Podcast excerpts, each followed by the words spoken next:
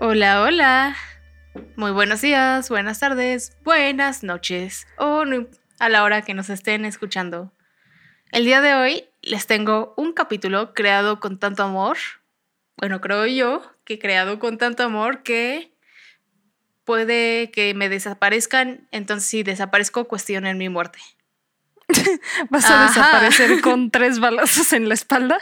Sí. No, este está peor porque desapareces, desapareces. Ah, bueno. Porque, Mm. bueno, obviamente, para su mala suerte, si desaparezco yo, pues desaparecen ustedes. Y con ustedes, no, No me lo refiero a sé. ustedes trifecteros. Me refiero a ustedes, mis befis forever and ever. Sophie. Y no tengo ni idea cómo te llamas. Eh, Titania.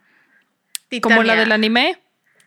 Eh, ¿Qué? No, como Yo creo la que de sí. la reina de las hadas de Sueño de una noche de verano. Como la del anime. Yo escuché como el anime. Yo- Depende, ¿qué anime? Este, Es un anime como Naruto. Es todo lo que necesitas saber. Lo tomo. Amo. Naruto. Bueno, pues para empezar, puede que esté exagerando con lo de desaparecer, puede que no. Honestamente, hay mucho misterio en este caso. Sí se podría decir caso, creo yo. Y también una disculpa, Titania, pero creo que entra más como en tus asuntos que en los míos, pero es que entré en ese tema porque estaba investigando para otra cosa. Entonces, Ok, no, no hay Lo que problema. pasó- Tú adelante. gracias. Tienes Lo que pasó es que estaba leyendo un libro de fantasmas. Así, un autor que, este, en su libro se llama Brad Steger y su libro se llama Real Ghosts, Restless Spirits and Haunted Places. O sea, es gringo. Básicamente el libro está en inglés. Perdón, perdón que interrumpa, pero qué grosero el de la moto. Qué malos modales. ¿Quién lo manda a andar en moto a esta hora? Espero que no lo haya detectado el micrófono y solo haya sido para ustedes. Está bien. Podemos igual adresearlo. No anden en moto a las 10 de la noche porque a esa hora la gente graba sus podcasts, amigos. Muy mala educación. Bueno, en general este libro se los recomiendo si les gustan las historias de fantasmas, porque está como separado por secciones, así habla como de tipo de fantasmas, bueno, según la cl- clasificación de este autor, y luego ejemplos de fantasmas y en qué lugar se aparecen y la historia que se cree que tiene ese fantasma. O sea, qué muerto es ese. Entonces, la verdad, está bueno, pero dice algo muy controversial. ¿Ok? ¿Alguna vez se han puesto a pensar que los fenómenos paranormales, o sea, fantasmas, este, ¿cómo se llama? Cosas embrujadas, apariciones demoníacas, todo eso, y los zombies, digo, y los ovnis, no zombies, ovnis, apariciones alienígenas y cosas por el estilo, pueden ser todo lo mismo? Todo, Sí. todo, todo, todo son aliens. Los zombies y los ovnis. No, no, no, los zombies no. Lo escucharon aquí primero. Los, zombies son zombies aliens. from outer No, space. los zombies no. They are zombies from outer space. Esto está patentado, ¿eh? Y nada más quiero que sepan.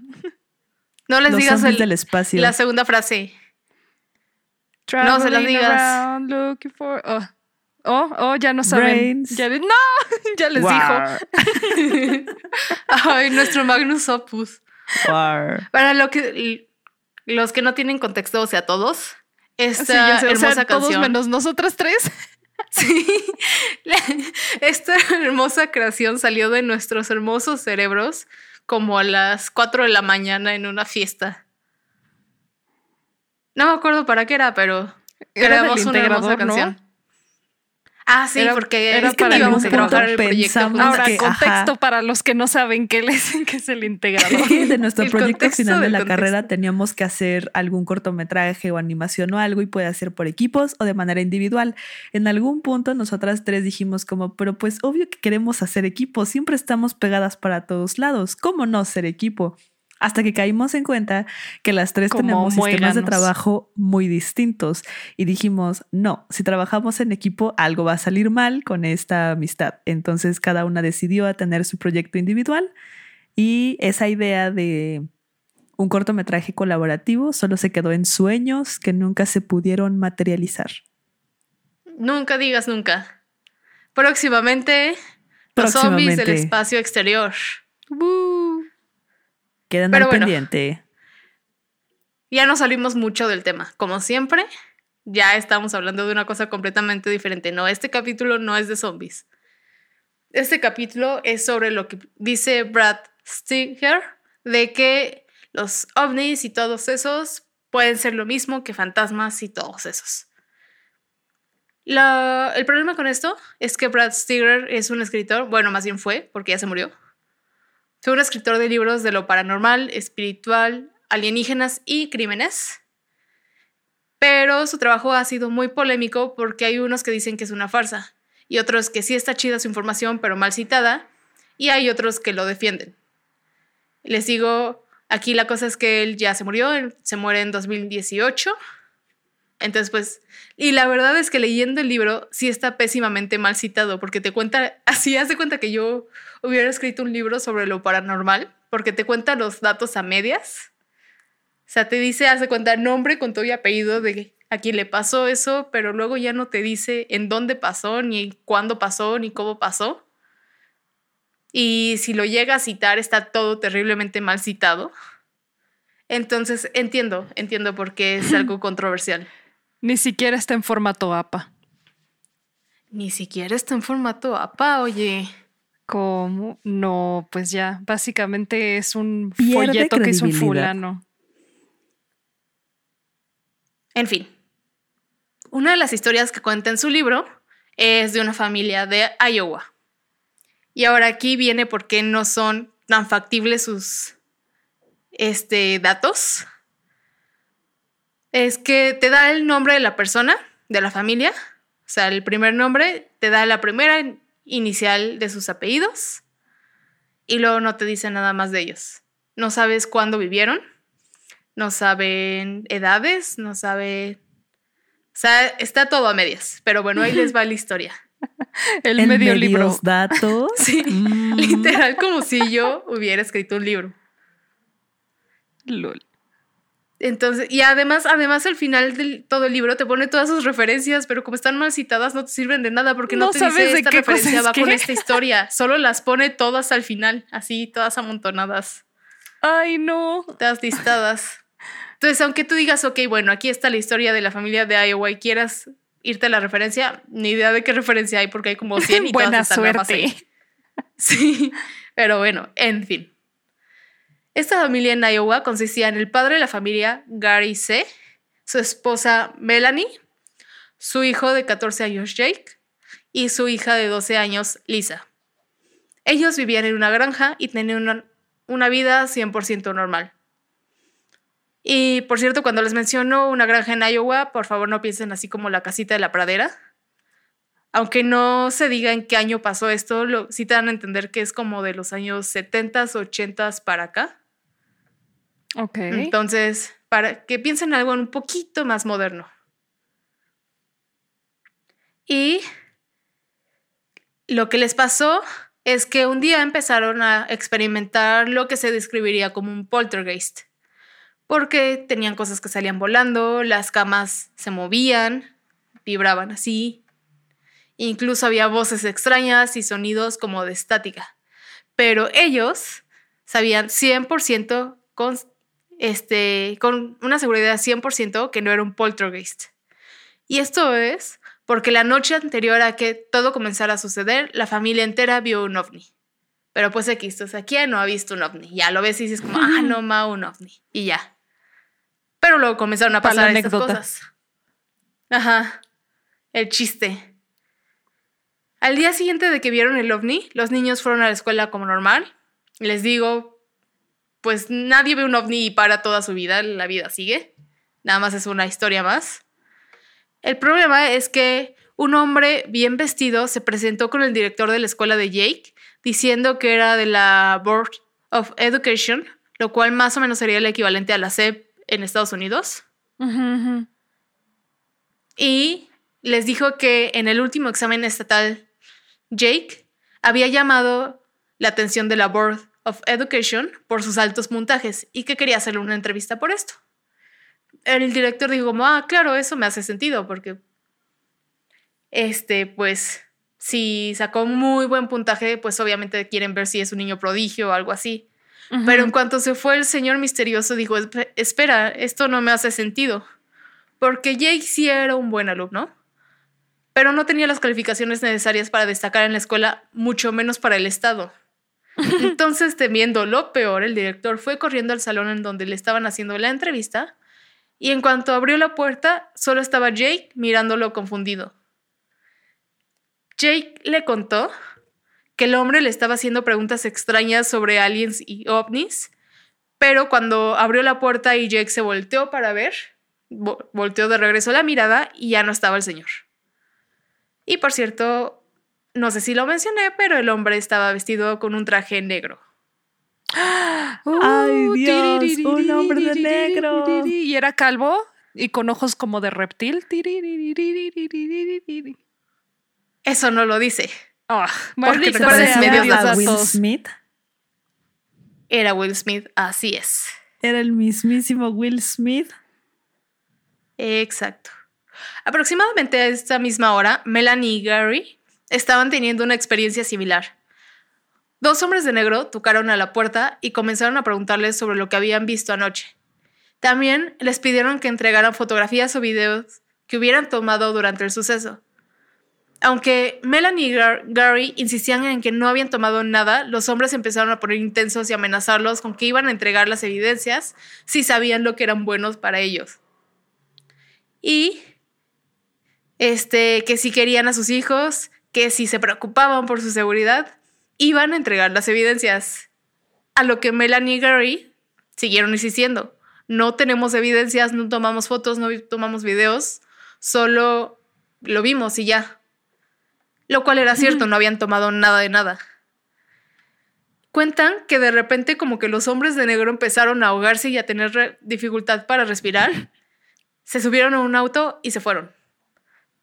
También dice Gary que el auto al que sub- se subieron estaba súper raro porque era como una mezcla como de un este coche con como una van, como con un coche viejo, como que no pudo describir qué tipo de coche era. Como que vio varios coches integrados en uno. Y desde entonces, además, la Ah, familia es que el comenzó a coche, hacer- espera, dice- ya tengo la ¿Qué? solución. Es que el coche era de México. Entonces tenía las balatas de un Ah, coche, claro, la parte claro. de enfrente de otro. Era el coche de las doctores. Ajá, Coche tuneado más bien. el kit haz tu propio coche, mi alegría. Un chulo Tenía cuatro, cuatro reinas diferentes.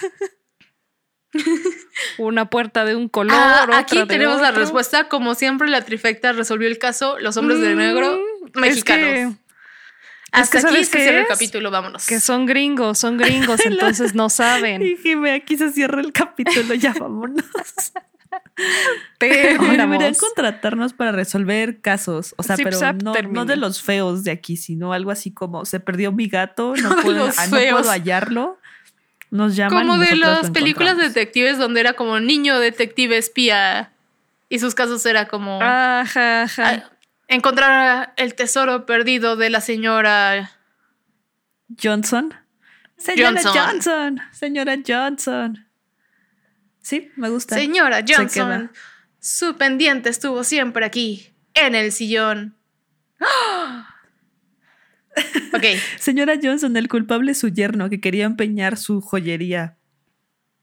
No sé, así resolvería el caso yo. Y luego ponemos música de la Rosa de Guadalupe, así como Tin, tin, con tin, zoom tin, violento y todo. Sí. Sin evidencias ni nada, nada más. Recopilamos los datos y sería como, ah, sí, sí, se lo robaron. Siguiente caso. Si alguien le interesa. ¿Cómo, señorita Laura? Ah, sí, sí, Simón. Ay, no, me acuerdo que una vez en Señorita Laura, eso es el- lo único que me acuerdo de ver Señorita Laura, que era un caso de un papá que había estado desaparecido durante mucho tiempo y durante todo el Ajá. programa decían como, tenían como una botarga de oso así quieta al lado, mientras contaban todo el caso así de, sí, es que se salió de la casa y luego yo, entraba la mamá y lloraba por su esposo desaparecido y luego la hija y el hijo y así uno a uno, hasta que, hasta que al final del caso, del capítulo, dicen, bueno, ahora la sorpresa y le quitan, le quitan el, som- el- ese, la cabeza de botarga del oso. No puede ser. Y ese era el papá, así todo sudado, así de hija, estoy aquí. Pero de verdad, o sea, las botargas se hacen muy, muy calientes. De verdad, el señor estaba así empapado en sudor, así de hija, estoy aquí. Estaba como el del, el del skit del güey que suda por la Clear History. Ubican el meme del güey afroamericano que está sudando así un buen. Sí, así, así el señor en la botarga de oso. Ay, ay, gracias no. por traerme tan buenos recuerdos. De nada. Es Gracias que por señorita compartir. Laura era un programa demasiado surreal. Sigue siendo. Ah, no, esperen, ya no, ya no eso, ¿sí? Lo quitaron. Ajá. Lo que pasa es que tuvo problemas primero en el 13, por eso se fue al 2. Y luego tuvo problemas con producción en el 2 y le quitaron el programa. Después se quiso cambiar un tiempo a Univision, pero como que no le gustó que tenía muy poco rating y que la querían pasar en la noche, entonces hizo pausa a sus programas. Sí. Hmm. Sí. Una vez me la encontré en el aeropuerto y me tomé foto con ella. Y la perdí.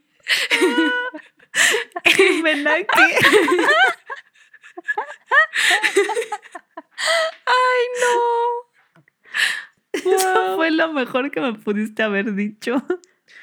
¿Cómo, ¿Qué le- hubieras cómo hecho le pediste tú? la y yo les pregunto qué hubieran hecho ustedes. Señorita Laura, una. Niéguenmelo. Sí, o sea, llegué y le dije como... Iba con otras personas porque era viaje de la escuela. Entonces ¿Y fue un llegamos y le reto dijimos o como... Así de, ah, que no, le pides foto. Llegamos así de, hola, ¿nos podemos tomar foto contigo? Y iba con una señora que les, no se callaba. O sea, la señora, haz de cuenta que la interacción duró como dos minutos.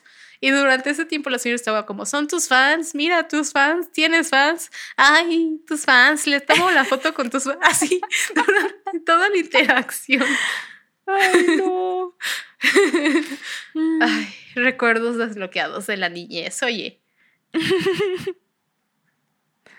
Pero Ah, bueno, ¿por re- qué perdiste esa regresando al caso. Ese debería al- ser el contenido importante. interactivo de este capítulo. Ay, ojalá. De verdad no sé qué le con la señorita Laura, sí. Ah, ok, ok, por favor, por favor, continúa. Ah, capa de la seriedad. En fin, después de que Gary y Melanie recibieron estas visitas inesperadas, este, pues les digo, ellos agarraron sus chivas y se fueron de una forma muy extraña, en su coche muy extraño. Pero desde ese entonces la familia comenzó a sentirse observada en todo momento. Incluso Gary dijo que llegaba a ver a los hombres de negro de reojo. Y en el libro lo dice de, no dice que los ve de reojo, dice los vi en el arbusto. Hmm, A lo que solo me puedo imaginar al hombre de negro así, Ajá. asomado así como, como- Ajá. Que nada más se ve su cabecita ardillita. por encima del Sí. arbusto de que, como cuando volteas a ver, o como cuando alguien te está viendo y sientes la mirada y volteas y lo ves cómo se voltea al otro lado, así. Yo me lo imaginaba voltea más como y nada que más ve como el hombre así. de negro se viste, se, se mete así al arbusto. Sí, sí, así literal me lo imaginaba, haciendo contacto visual y el hombre del negro bajando lentamente al arbusto. Ah, espionaje. Pero pues no solo los veían, sino que dicen que hubo un día que llamaron a la casa cuatro veces y cada vez que Melanie contestaba solo sonaba estática. La quinta vez que contestó, una voz extraña le dijo que se olvidara de todo lo que sabía de ovnis o que algo terrible pasaría con su familia. Y Hmm. todo esto además acompañado de lo que podría ser llamado un poltergeist, pero que ellos estaban convencidos de que tenía que ver con estos extraños hombres negro- de negro. Esto pasó durante 10 días seguidos. Al día 11, Gary tuvo que tomar un vuelo a Dakota del Norte para el funeral de un tío. En el avión, dos hombres de negro se sentaron atrás de él y Gary se quedó quieto ya que estaba aterrado de verlos. Así se quedó así como caballo de carreras viendo hacia adelante sin voltear a sus lados. Digo, si Sin no los veo, no me ven. visual. Aunque a medio vuelo uno se acercó sobre el asiento para susurrarle que de una forma u otra siempre estarían observándolo. Ajá. Con esto, Gary se volteó para verlos, pero ya no estaban. Y ubican como en hombres de negro cuando sacan su flash en la película y sacan su flash y les hacen "X, x", Ajá, ajá. y se les olvida. Ah, pues no hicieron esto, sacaron un gas súper raro que inundó el avión. Los pasajeros empezaron a toser, a ahogarse, incluso había unos que estaban vomitando por el olor al gas. El capitán, repente- de, el capitán del avión todo noqueado. Sí, no, los hombres de negro no se me hacen como tan brillantes como se quieren, así como la campaña de marketing que se han hecho les quiere dar. a Casi casi sacaron una tabla y les dieron un nucazo, ¿no? Y ahora uno a uno a los pasajeros. La vara de dormir, le dicen. Y sacan un tablón y vámonos. Cuando se pasó el olor, los pasajeros al parecer volvieron a la normalidad, así como no pasó nada. Todos menos Gary, porque pues ¿a quién deberías hacer olvidar? Pues a Gary, pero Gary no se olvidó.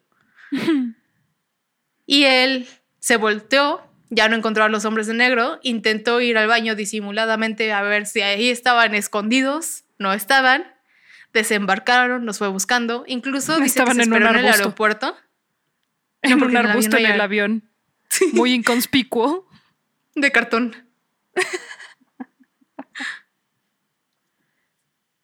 Gary incluso se esperó en el aeropuerto para ver si en algún punto los veía, si se bajaban de algún lugar.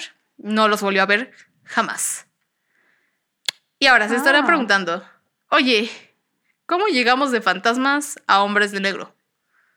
Y pues esta con- conexión se hace en el libro que les mencionaba por una investigación que hizo el doctor Roger Westcott.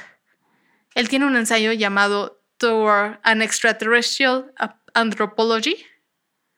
Y en este ensayo, Westcott establece que nosotros, nosotros seres humanos, tenemos la capacidad de percibir e incluso interactuar de diferentes formas con otras dimensiones.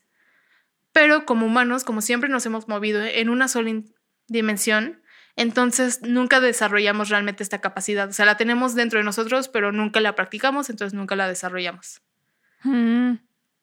A mí se me asimila, creo que la forma más fácil de describirlo es como la capacidad que tienen los bebés de forma natural para nadar.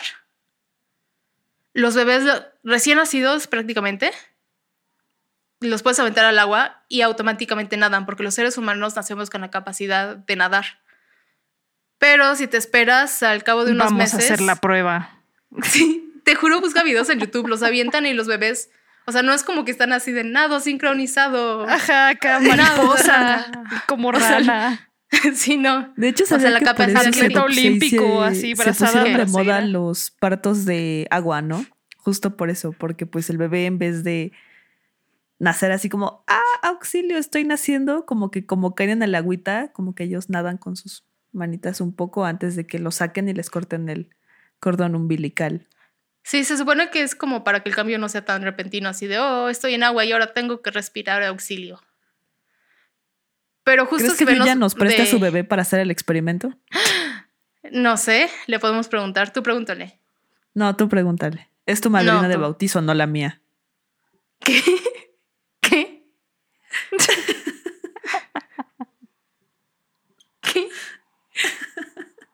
Lo que escuchaste. Ok, no, no sé cómo responder al respecto. En fin. Bueno, a los bebés cuando los avientan así al agua, lo que hacen es que tienen la capacidad de voltearse boca arriba para no ahogarse y flotar. Pero si pasan unos meses, se les olvida. O sea, literal, por eso en las clases de natación de bebés les tienen que enseñar desde cero. Pero si nunca pierden esa habilidad, la mantienen por siempre. Lo cual es bastante útil para que tengas un hijo y no se ahogue.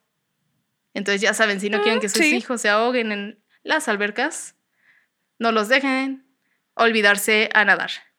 Pero bueno, a lo que me refiero con esto es que es muy similar a la capaci- capacidad de interactuar con otras dimensiones, porque tenemos la capacidad dentro de nosotros, así como los bebés tienen la capacidad de nadar, solo que jamás la desarrollamos, solo que jamás hacemos nada con eso. Todo esto se los digo basado en lo que dice Roger Westcott.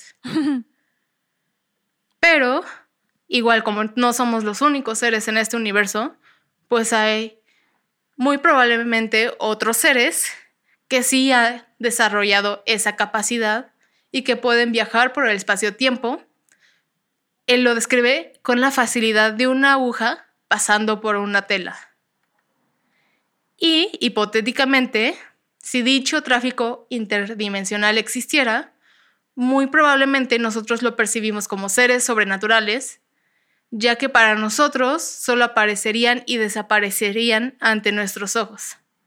Entonces, Westcott establece que seres de mitos, leyendas, seres sobrenaturales y por supuesto también aliens son seres con la capacidad de hacer viajes interdimensionales y por ende fantasmas igual a aliens.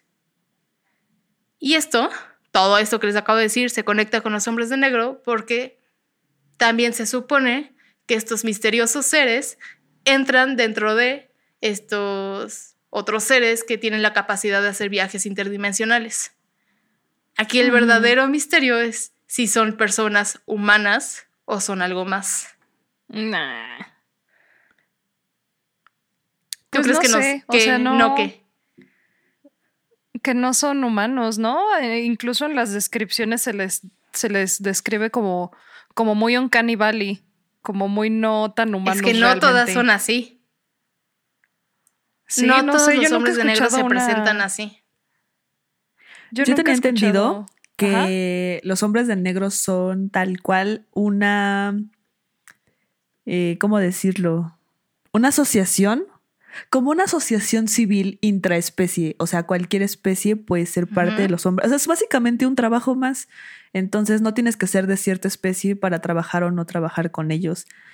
Y se rumora, se comenta que hay tanto humanos como no. O sea, son muy pocos los humanos trabajando en la organización y son más de otras especies que pueden ser intraterrestres, extraterrestres, venusianas, pleidianas, eh, la banda de Sirio, eh, etcétera. Sí.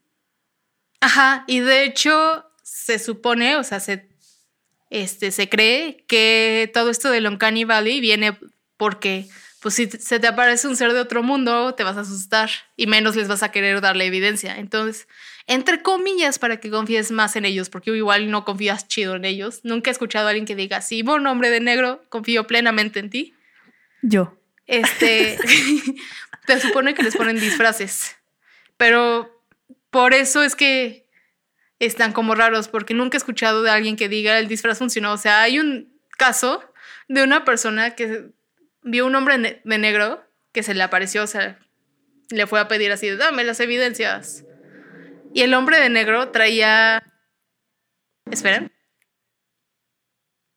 Sí, lo estoy escuchando. Yo sé. Esto, estos, estos silencios a veces son para que, para no molestar sus bellos oídos de las personas que nos escuchan, para no romperles la ilusión de que estamos aquí todos echando el coto, vaya. Que no llegue la motocicleta grosera a hacernos un ruidero. Guau, Ya ¿sigue? se fue. Sí, un poquito, pero ya no lo ¿y está si- detectando. ¿Y si vives donde vive Toreto y sus amigos? Seguro sí. ¿Por qué ¿Dónde las películas de Rápidos y Furiosos no se llaman mejor Toreto y sus amigos? No lo sé. Barney y sus amigos. Como No quieran. lo sé. Estaría bien padre, pero bueno, adelante. Ok. Bueno, uno de los disfraces, lo que se supone que son disfraces, porque igual no podemos asegurar que sea un disfraz, pero a un hombre se le apareció un hombre de negro que no tenía cejas, tenía la cara completamente blanca, pero lisa. Él lo describe como la cabeza de un, este, como de un maniquí. no solo no tenía cejas, no tenía pestañas, no tenía pelo en la cabeza, no tenía nada de vellos. Y era, les digo, todo, todo blanco, menos los labios que eran rojos, demasiado rojos, así como rojo, Como mujer del- rojo sangre. La vida galante. Ajá, así rojo soy un rojo, vampiro y acabo de morder a alguien. Literal. Entonces, pues yo creo que parte de eso es porque este, intentan disfrazarlos así de, mira, fellow human, dame la información, aquí compa humano, pero lo hacen horrible. No sé. Siento que ahí ya es un pedo porque pues, si tienen humanos, ¿por qué harían eso? Porque no mandan humanos a tratar con humanos. Pero tampoco tienen tantos humanos. A ver, ¿tú tienes la capacidad de hacer viajes interdimensionales? Ay, pero qué ¿Eh? tanto... ¿La tienes? Pero No qué- puede qué- ser un hombre negro si no la ¿Qué tan tienes? ocupados pueden estar como para no Es mandar que a, a no los crees que nada más trabajan de eso, o sea, tú crees que nada más se enfocan en eso. O sea, imagínate cuántos problemas tienen que resolver en otros sistemas solares, por ejemplo. O deja tú eso, me estoy yendo muy lejos. Imagínate los problemas que tienen que resolver en este mismo sistema solar. O sea, Pero como pues cualquier por trabajo eso a tienen los mucha humanos chamba. los reservan para los humanos. No hay No, es que presupuesto, yo creo que sí Sofía. tienen que, ajá, tienen De- que, que Ustedes que- no saben eso. Ustedes Claro no que saben sí. eso. ¿Cómo, sabes que no? Tú Yo trabajo en el sindicato de tampoco. trabajadores intraespaciales dimensionales. ¿Quieres ver mi credencial? Soy como la, el, el ¿Tendrán- Baster gordillo espacial. ¿Tendrán seguro? ¿Estarán asegurados? Tendrán prestaciones. ¿Tendrán beneficios? Se podrán Yo creo sí. jubilar. Yo, yo creo que jubilar no, pero los de los servicios yo, yo, yo creo que sí. Tendrán que facturar con el SAT. Sí. Con el SAP o algo así. ¿El, con el, sueldo será salario neto? ¿O tendré que yo sacar mis impuestos? Porque si no, pues ya valimos todos. Todos ahí ya valimos. impuestos intergalácticos a lo mejor. ¿Y es seguro social o es otra aseguradora privada? es privada. ¿Puedo asegurar familiares o parejas o nada más? Yo entro en el seguro. De los hombres de negro. El seguro de los hombres de negro.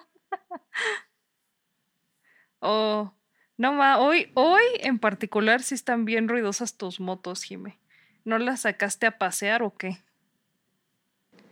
que sabes, yo estoy convencida de que es un una sola persona la que siempre suena con ¿De su que es un mismo tipo? que ubicas a esas personas que no tienen nada en su vida y entonces, este, a fuerzas quieren hacer mucho ruido para mírenme, mírenme.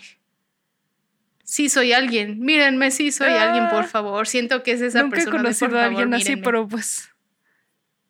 Por favor, alguien hágame ¿No? caso. Así como las personas que tienen esos coches, este, que hacen mucho ruido y pasan por ahí.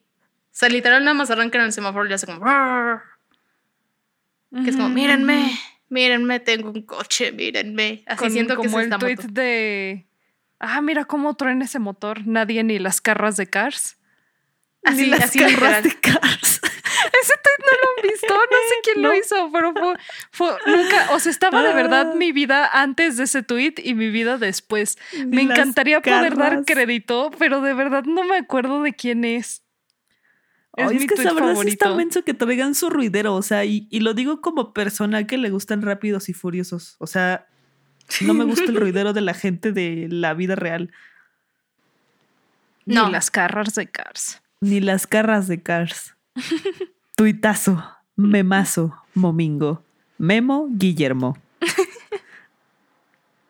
En fin, regresando al tema como cuarta vez. ya estuvo bueno. Aplícanos la de maestra. Tú tienes como eso de maestra. A ver, haznos callar como a tus alumnos. Ya estuvo. Es que ya, bueno. ya perdí esa habilidad, ¿sabes? ¿Cómo ¿Ah, sí? crees? O sea, as- pues sí, porque en Zoom sí nadie estaba haciendo ruido. O sea, si no me estaban prestando atención, pues ni me- cuenta me daba, era su problema personal. Ay, Jime. Ay, está bien. Ya. Un aquí, candadito nos ojos vamos a aquí. poner. Pero he visto que en Kinder, en Kinder luego como que levantan la mano y entonces esperan a que les contesten con una señal y es como, ah, sí, ya me están viendo. Así como, ojos aquí, ojos aquí, señorita, está ojos aquí. Nos va a aplicar técnicas de kinder. ¿Qué nos quiso decir? Chicos, por favor. La lechuza hace... shh. Ay, no.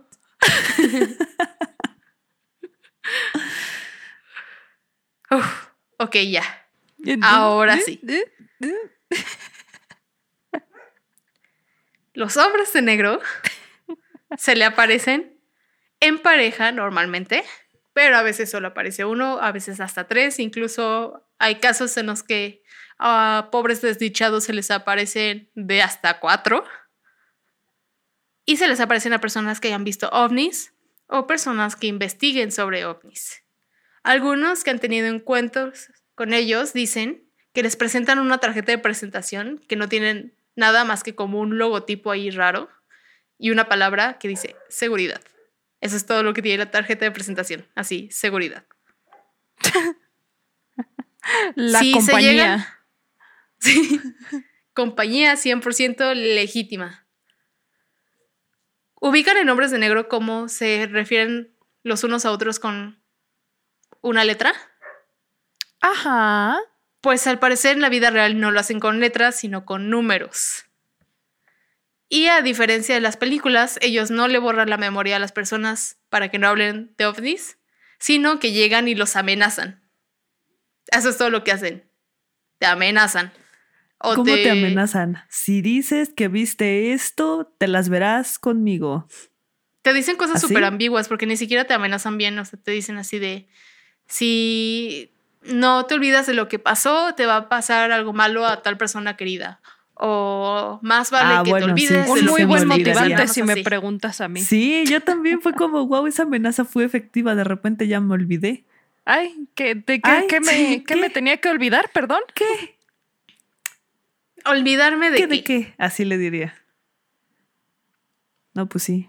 La primera vez que se reportó uno de estos tipos fue el 27 de junio de 1947 en Washington. Harold Dole estaba con su hijo Charles y su perro en un bote cuando vio seis objetos con forma de dona volando en el cielo. Uno de ellos de repente se cayó y a los pocos segundos empezaron a llover escombros metálicos. Uno de estos escombros golpeó a su hijo en el brazo Oh, y su perro murió aplastado por otros. oh, Harold no. logró tomarle fotos a los ovnis y más tarde le enseñó estas fotos a su jefe. No Fred sé si podría olvidarme de eso. Sí. Es bastante evidencia, pero por eso es una conspiración tan grande. Cuando le enseñó estas fotos a su jefe, Fred Crisman fue al lugar de los hechos y luego él volvió a ver con sus propios ojos uno de estos objetos voladores. Al día siguiente, Harold fue visitado por un hombre de negro, quien le dijo a detalle todo lo que el propio Harold había vivido y le dijo que eso era prueba de que él, o sea, el hombre negro, sabía mucho más de los hechos y que si decía algo se le iba a cargar la reverenda toda, toda su amenaza. Así. Como se empezó a hacer mucho ruido, lo publicaron en los periódicos. Fred, porque al principio Fred Crisman y Harold empezaron a contarle así de, no manches, mira, y sí vi esto, y mira la foto. Entonces el gobierno de Estados Unidos también se puso a investigar. Pero cuando el gobierno de Estados Unidos les preguntó a ellos qué onda, Harold y Fred insistieron en que todo había sido una mentira, que habían inventado todo para llamar la atención. Aunque Mm. pues la evidencia seguía ahí de que su perro estaba muerto, su hijo estaba lastimado. Pero creo que una historia más interesante es en la cual fue la primera vez que en teoría han sido captados estos hombres en cámara. En 1968, en Nueva Jersey, Jack Robinson, un investigador de ovnis, y su esposa Mary fueron acosados por tres días seguidos por hombres de negro, quienes se paraban frente a su departamento por horas. Un día, regresaron y encontraron que todo su departamento había sido volteado patas arriba. Literal, habían abierto todo tipo de cajones, habían aventado sus cosas para todos lados, habían sacado todo lo que tenían guardado y lo habían dejado ahí aventado. pero no les habían robado nada, porque uno, obviamente uno pensaría, oye, no mames, me robaron. No, todo estaba ahí, todo estaba contado, solo todo había sido sacado. Ese día, un amigo de la familia llamado Timothy Green Beckley supuestamente logró tomarle foto a uno de estos acosadores, quienes más tarde serían identificados como hombres de negro. Y esa es una foto que obviamente ustedes pueden encontrar en Twitter o Instagram, en nuestras redes sociales. Trifecta Malvada. A ustedes se las mandé personalmente porque me caen bien. Y es la foto que se puede ver ahí. Como pueden ver, es una persona 100% humana. Sí, parada sospechosamente, si quisieran Sí. verlo así, pero una persona humana al fin y al cabo. O sea, nada de muy Sí, pálido, nada de muy extraño. Un humano como cualquiera. Pero hay más. Porque But esta no ha sido la única vez que han sido captados en cámara. Una aparición más reciente fue el 14 de octubre del 2008 en un hotel que está por las cataratas del Niágara. Ahí Shane Sobar, el manager del hotel, y el guardia de seguridad en turno vieron lo que podría describirse como una nave espacial triangular. Entonces, como vieron un ovni, llamaron a un grupo llamado Aerial Phenomenon Investigation, justamente para que hicieran su trabajo e investigaran el caso. Una semana después de que comenzó la investigación, dos hombres de negro entraron al hotel preguntando por Shane Sobar, quien en ese momento no estaba trabajando, o sea, no era su turno, no le tocaba.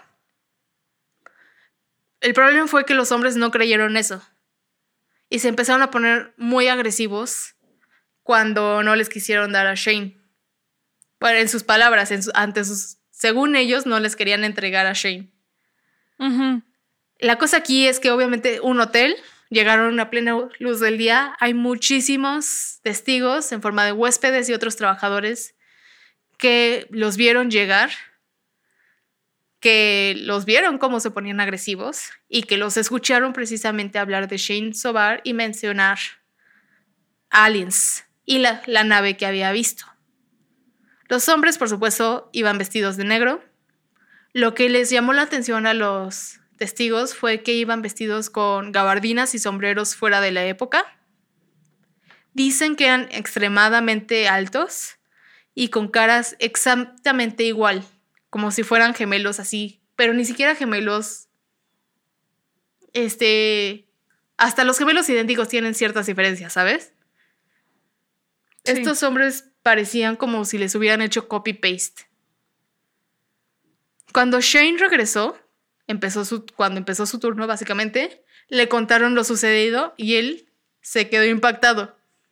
Pero más impactado se quedó cuando se dio cuenta de que las cámaras de seguridad habían captado la entrada de los susodichos al lugar. El video que les mandé explica el incidente más a fondo Ujú. Se los recomiendo. Pero realmente aquí lo que nos importa en este capítulo es si se van a partir del minuto 1.54. Esa es la grabación hecha por las cámaras de seguridad del hotel que daban hacia la entrada y se ve cómo van llegando justo los dos hombres. Quiero que se fijen en que están muy altos. Sea, de verdad están muy altos. Sobre todo tomen en cuenta Sí, de que no están parados al lado de latinos ni de asiáticos, que normalmente solemos ser más chaparritos. Están parados al lado de gente blanca que suelen ser muy altos. Y se ven altísimos esos dos hombres. Y los testigos dicen es que sí, no manches, estaban altísimos. Ya necesitamos cámaras de seguridad de mejor calidad. Eso es todo lo que voy a Es decir. que esto fue hace- en el 4K 2008. HD. No, ya pero según yo tiempito. siguen estando, o sea, sí, sí, obviamente, pero creo que incluso hasta ahorita siguen habiendo un buen de cámaras de seguridad súper como Sí, ¿verdad? 144p. ¿Quieres saber Sí, por ¿verdad? qué? Bueno, voy a aprovechar para Sí, sí poner en práctica mi trabajo actual, Sí porque quiero. yo trabajo en un lugar de, de cámaras de seguridad a grandes rasgos para no profundizar, pero muchos lugares no cambian sus cámaras porque les da codo. Porque Mm, sí, dicen me que le sale, o sea, porque, por ejemplo, ahorita tenemos cámaras que literalmente hace identificación facial a metros de distancia, o sea, de que puedes ir en un coche y hace reconocimiento de tu cara, ¿no? Eh, y puede estar la cámara así de que, no sé, creo que lo más lejos siento, son 60 metros, ¿no? Es o un sea, entonces es un, mu- ajá, exacto, es un súper buen campo. Pero cuando ofreces esas soluciones a las empresas, dicen como, "Mm, no, con lo que nos cuesta eso, mejor creo que nos sale más barato de que si nos roban, pues reponer lo que nos roben o así. O sea, no ven como que la tecnología como una buena inversión. Entonces es muy difícil que clientes de empresas cambien sus cámaras de seguridad, aunque existan ya opciones mejores. Guau. Mm, honestamente no los voy a juzgar porque pues yo no manejo un negocio. Chance si llegara a manejarlo, seguramente. Yo sí los voy a juzgar, pero desde de- un punto de vista totalmente egoísta, porque todo el footage que hay de cámaras de seguridad está terrible y eso me molesta. Cambien sus cámaras. Sí, o sea, tú es muy difícil vender cámaras de seguridad. Siempre las nuevas que nos piden son las más bien las viejitas. O sea, es como si queremos cambiar nuestra cámara, pero ubican ese modelo El que sacaron en el nuevo. 2008. Ajá. Ajá. En el Así de 2005, sí. que- Así de, oye, sí, es, fíjate que se nos dañó una cámara, pero justo estamos buscando aquel modelo que salió en el 2008. Ubican, todavía tienen, y es como, eh, tenemos una, sí, pero mire, ¿qué, ¿qué opina que mejor le ponemos esta, la del 2020? No, yo creo no. Póngamela. Híjole. Yo creo Esa no, de- yo creo como que- de cámara de 2 megapíxeles, esa. Ah, bueno. Como vean ustedes. Esa que se tiene que revelar el rollo, esa. Así. esa quiero. Bueno, ante todo esto que les acabo de contar, probablemente se están preguntando lo mismo que yo me pregunté. Oye, pero hay un chingo de personas que han visto ovnis. Es más, yo tengo una tía que trabajó de aeromoza y tiene un chingo de historias de ovnis y que, que dice que, o sea, lo contaba así como, ah, sí, es súper común. Así los pilotos nos decían como, ah, sí, vengan a ver los ovnis y ahí iban a las aeromosas a ver los ovnis. Qué cool. Es más, Guillermo del Toro tiene una historia de haber visto un ovni. Pero ¿Y te la ninguno de ellos ha sido visitado por hombres de negro. ¿Me la sé?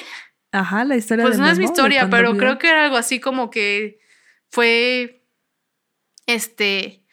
Manejó como una zona rural con unos amigos a ver si veían ovnis y sí lo vieron, pero luego ya se subieron al coche y vieron que- como que lo estaba persiguiendo y les dio miedo, entonces se fueron así como en chinga. Y ahí iba el ovni atrás de ellos y ellos. de, "Ah". Hasta que ya lo perdieron. Bueno, se fue. Claramente no lo podrían perder si no hubiera querido el ovni. Sí, Esas básicamente. pudimos haber sido nosotras. ¿A qué área rural nos vamos a ir, amigas? A una no tan rural, así como Tepos. A mí, A una donde no maten mujeres, por ejemplo. Ah, pues, casualmente quiero buscar ovnis en Tulum. Solo como lo suficientemente rural para A vivir Cancún, con una margarita en, la mano. Puerto Escondido. tomando el sol y realmente no buscando ovnis. Buscándolos con nuestro ojo interno. Buscándolo con los ojos cerrados mientras tomo una siesta al sol. Los estoy manifestando. Pero, ok, pon tú que veamos un ovni, las posibilidades de que se nos aparezca un hombre de negro a decirnos como cámara, cállate con las evidencias o si no le partimos la madre a todos tus gatos, Oh, no. es prácticamente nula. Y esto es porque al parecer el fa- factor común parece ser que solo visitan a personas que saben de más y personas que se han quedado con evidencias. Por ejemplo, fotos. Aunque no sabemos, quizás las fotos tienen que ser como más de alta resolución o de cosas incorrectas. A lo mejor alguna nave que de verdad, de verdad no quieren que vea. Porque igual hay muchas fotos y videos de ovnis, ¿no? Entonces, pues a lo mejor eso, pedazos de metal. Hay una historia de un... ¿Qué? ¿Qué tal? Que no los visitan Ajá. porque todo es falso. Solo visitan a los casos reales, 100% reales, no fake. ¿Qué? No lo sé. Mm. comida para el No lo cerebro, sé. ¿no lo creen? Me voy ¿Qué a quedar con eso. Mm. Este, fuck, había hubo el caso- Otra cosa, y lo olvidé. Mi cerebro de tofu lo olvidó. Smooth brain, perdón. Pero yo no he olvidado lo que voy a decir. Porque hubo el caso de un güey que iba manejando muy feliz por la carretera, igual de noche, chocó con algo, dijo, no mames, ese algo que acabo de chocar es una nave espacial. Se bajó a ver qué era y ya no había nada. Pero había quedado un pedazo de metal en el suelo y dijo como, ajá, un recuerdito y se lo llevó. No. Nada más es una historia chistosa. Pero por supuesto llegaron los hombres de negro a pedírselo. El problema es que él lo reportó.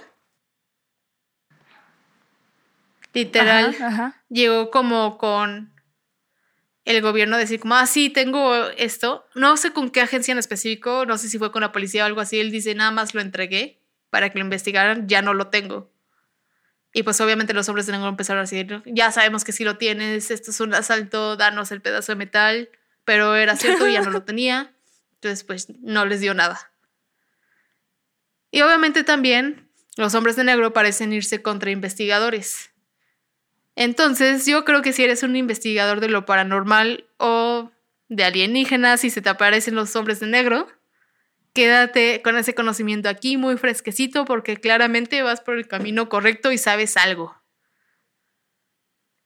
Y además, ¿quiénes son los hombres de negro? Pues nadie tiene idea. No se sabe siquiera si son humanos. Aquí, como dijo Titania, muy probablemente son trabajadores de toda parte del universo. Lo cierto es que parecen tener como objetivo mantener en silencio ciertos conocimientos sobre seres de otro mundo. De hecho, hay una conspiración que dice que la película de Hombres de Negro fue creada solamente para que si Ajá, no, no, no, no propaganda, sino para que si te pones a investigarlos fuera más difícil porque lo primero que te va a salir va a ser eso, la película. Ah. Entonces, sí, y yo también la otra sabía información se que quedó eso oculta. es eh, aplicaron la de para, para ocultar la verdad, ponla a la vista de todos. Entonces, si se popularizaban los hombres de negro, era más probable que la gente dijera como, ay, ¿cómo vas a creer eso? Eso es una película, no seas menso. Sí. Sí, al Hmm. parecer es como propaganda de cierto tipo. O sea, no propaganda para que los veas como algo positivo, sino para que al contrario creas que es otro invento más de la gente loca. ¿Se acuerdan que hay un episodio de Malcolm donde Hal eh, va por accidente a una reunión, bueno, a una entrevista de trabajo con otra Sí. gente y que le empiezan a hacer pruebas y así, Sí. muy raras? Según, según se rumora, se comenta que eso era una referencia como a las pruebas que te hacen para ser parte de los hombres de negro. Qué no loco. manches, yo reprobaría todas las pruebas. O sea, me pondrían en la caminadora y yo con mi aso así de. Ayuda. Ayuda. Me identifico. Yo no de tengo asma, cabeza pero igual me identifico. matemáticas. piensa, piensa. Y yo de, bueno, ¿quieren que les haga un lindo dibujito hombres de negro? Digo, es Les puedo justo lo dibujar que un alien. En fin, si ustedes tienen conocimientos ocultos, en especial conocimientos ocultos sobre aliens, díganoslo. Y así si nos eliminan, nos eliminan todos juntos. A y todos caemos juntos. todos juntos como culto suicidia. Suicida, no suicidia. Está bien. Y yo a mí me Esa es la historia bien. de los hombres Lo de negro. acepto. Y zap, no terminé. estoy aceptando dudas ni nada por el estilo porque no tengo las respuestas. Simplemente No, no, lo las sé. tengo. No lo sé. No, no sé, no sé. Si yo, Lo que sé, si se tú los no acabo de sabes, dar. Yo menos. Y ya. Hasta ahí acaba mi conocimiento. No me pregunten más. Está bien. Pues sí, no hay. Hay tanto que no se sabe que no hay mucho que preguntar. No sé si saben, así como. que no sabes ni qué dudas tienes. Ah, y por cierto, se cree que dentro de las capacidades de, este, como eso de eh, viajes interdimensionales. Va como de la mano de abrir tu tercer ojo, de este, hacer viajes astrales, ese tipo de habilidades, ¿saben? Shifting, Nada más, así. básicamente. Shifting también, por supuesto, porque eso literal, shifting hacer es viajes interna- interdimensionales. Los hombres de negro hacen shifting. Ajá. Hacen shifting. Entonces ahí nada más se los pongo ahí como dato final. Ok, amamos. Amo. Todos Y para los concluir- que hacen shifting son hombres de negro. Punto. Tenemos Esa es mi historia. lección. Este, sí. Sí, tenemos una historia. Y esta no las, nos la compartió Ru Abu. Y nos dice, no sé si Hola. recuerdan por ahí cuando hablamos de la villa, de historias. los que pierden la no recuerdo. silla. Ajá, exactamente. Entonces esto comienza así de... Hola chicas, ya escuché el último programa, yo vivo por la villa y primero que nada, sí tengo silla. Jaja. Confirmado, los de la villa sí confirmado. tienen silla. Tienen silla. Amo. Aunque, aunque, ¿qué tal que él le quitó su silla a alguien más que también se fue a la villa? ¿Mm? ¿Mm? ¿Qué tal que entre el- en la villa todo mundo se, se, Se se roba está la quitando silla. sus sillas? Para pensar, señores. alimento para el cerebro una vez más. Pero bueno, básicamente la historia, una de, de las historias que nos comparte es que dice que hace menos de un año escuchó a La Llorona, una cosa, algo que le emocionó mucho porque creyó que jamás le pasaría en su vida. Y la historia va así. Como les decía, o bueno, como nos mencionaba, vive aprox a menos de 10 minutos caminando de la Basílica de Guadalupe. Pero mi hermana mayor vive todavía más cerca, a unas tres cuadras si acaso. El caso es que salió de la ciudad con su familia y me encargó su casa. En esta ocasión era de madrugada, tipo las 4 o 5, y había pasado la noche con la chica con la que salía entonces. Y despertamos, un instante a lo lejos se escuchó un sonido de ave, o sea, como, como de un pájaro, ¿no? Extraño. Muy extraño y lejano puso más atención y le preguntó a su chica, a su chava, si también lo había escuchado. Resulta que sí y también que no era un ave, parecía más como un lamento. Muy largo para ser sonido de ave, muy claro para ser el aire y muy bien entonadito, diría. Y pues a esa hora, ¿no? A las, a las 4 de la mañana, a esa hora digamos que las aves no, no, no suelen cantar, ¿no? Es más bien al amanecer. Total, que cayó en cuenta que podría ser la llorona. Su chica puso cara de ah, no más, cierto, y continuaron escuchándolo un rato hasta que se quedaron dormidos. Que él estaba súper emocionado y ella estaba muy asustada. Después, al contarle a mi hermana, me dijo que eso pasa bien seguido y que incluso. Que, y que incluso su cuñado, que es súper escéptico, lo ha escuchado sin poder explicar qué es o qué pasa. ¿Cómo se durmieron tan, tan tranquilos? No se supone que si lo escuchas lejos es porque ya está cerca, ¿no? Pues según. Ah, ya, pero es que, bueno, mira, a ver, como persona ver, que a ver. cuando pega la cabeza en la almohada se duerme y ya no hay vuelta atrás, pues yo hubiera pensado como, pues es que no hay mucho que hacer. O sea, si la escucho lejos significa que está cerca, pero pues igual, ¿qué hago? A lo mejor si me duermo no me ataca. Hubiera La neta, aplicado ajá, esa. yo lo pensaría como soy mujer y no soy infante, no tengo nada de qué preocuparme a mimir. Es cierto. To me mirror. Entonces sí sería como, bueno. Igual sea, no es feo. como que estás en la calle, ¿no? Ajá, o sea, nada más sería como, bueno, me voy a intentar dormir muy rápido. Y afortunadamente me duermo muy rápido, entonces sería como pego mi cabeza en la almohada, adiós. A mí, Adiós mundo atrás. Yo no Ay, sé. Él está sí viviendo mi muy sueño. rápido, Yo también siempre no. he querido escuchar a La Llorona. Deberías ir a un Airbnb no, o algo sí así por allá por la villa. ¿Habrá? Debe de haber, ¿no? Por Sí, peregrinaciones y madres así. yo también creo que sí. Ay, pero pagar nada más. ¿Qué para tanto ver quieres si ver a la acaso llorona? Es tu carrera de Literal, en investigadora todos paranormal. lados donde se sabe que hay fantasmas, cobran para que vayas a ver al fantasma. Esto es un negocio.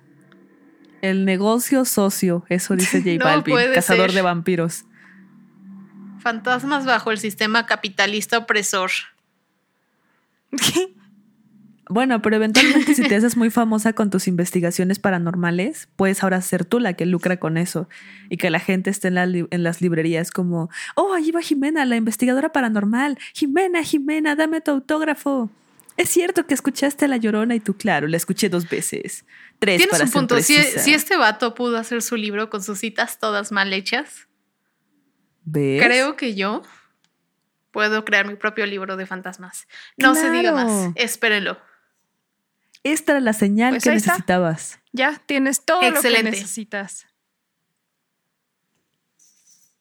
Y con esta promesa me despido el día de hoy. Jimena No para candidata decirles- paranormal. Sí. No, sin antes Por el decirles que partido- no se olviden de, Por el visitar Partido nuestras Verde. redes sociales. La nueva. No manches, sí, PRI. porque ya no son partido, Partido está, sigue siendo, si ya no son partido, no, espera, sí son partido. Sí, todavía es un Sí, partido. Los que ya no son son el Voy a- y si me partido. Muy multados, pero, pero siguen siendo Ujú. partido. El tuyo ¿sabes puede quién ser ya el no es PES, partido? nuevo El. PES. Ajá. Ajá. Hazlo Sí. tu partido. Sí, ya no son Partido puedo tomar su nombre espiritual. y cambiarle su- y cambiarle así como Sí. pa- paranormal estudios Sócrates. Sócrates. Salamandra. Paranormal, estudios. Sócrates. Zapito. Salomón. Salomón. Paranormal. eh, Pero lo haces como con acento Sope. de que en inglés, ¿no? Así como Paranormal Studios. Como inglés hablando español. Paranormal. Paranormal estudios. Sofisticados. Sí, señor. Sí, señor. El de sí, señor ganó. Ya, ese se- ya lo tienes. Adóptalo como tu emblema. Excelente. No se diga más. Voten por el Paranormal PES. estudios Empiezas a Eso hacer los está chido. botones para la campaña. Ah, y sale Jimena con sombrero ranchero, así como Paranormal Studios, sí, señor. Nornica, Sí, señor. Iñor, oñor. Señor. Ñoro, ñoro. Ay, ya vámonos. Ya es tarde. Sí, ya esta hora ya a empieza estas horas a sale la disvariar llorona. del cansancio. No vaya a decir una barbaridad y ay. Sí, no, imagínate. Me voy a quedar en audio grabado lo que diga. Iñor. Adiós. Nada Los de más adiós, supongo.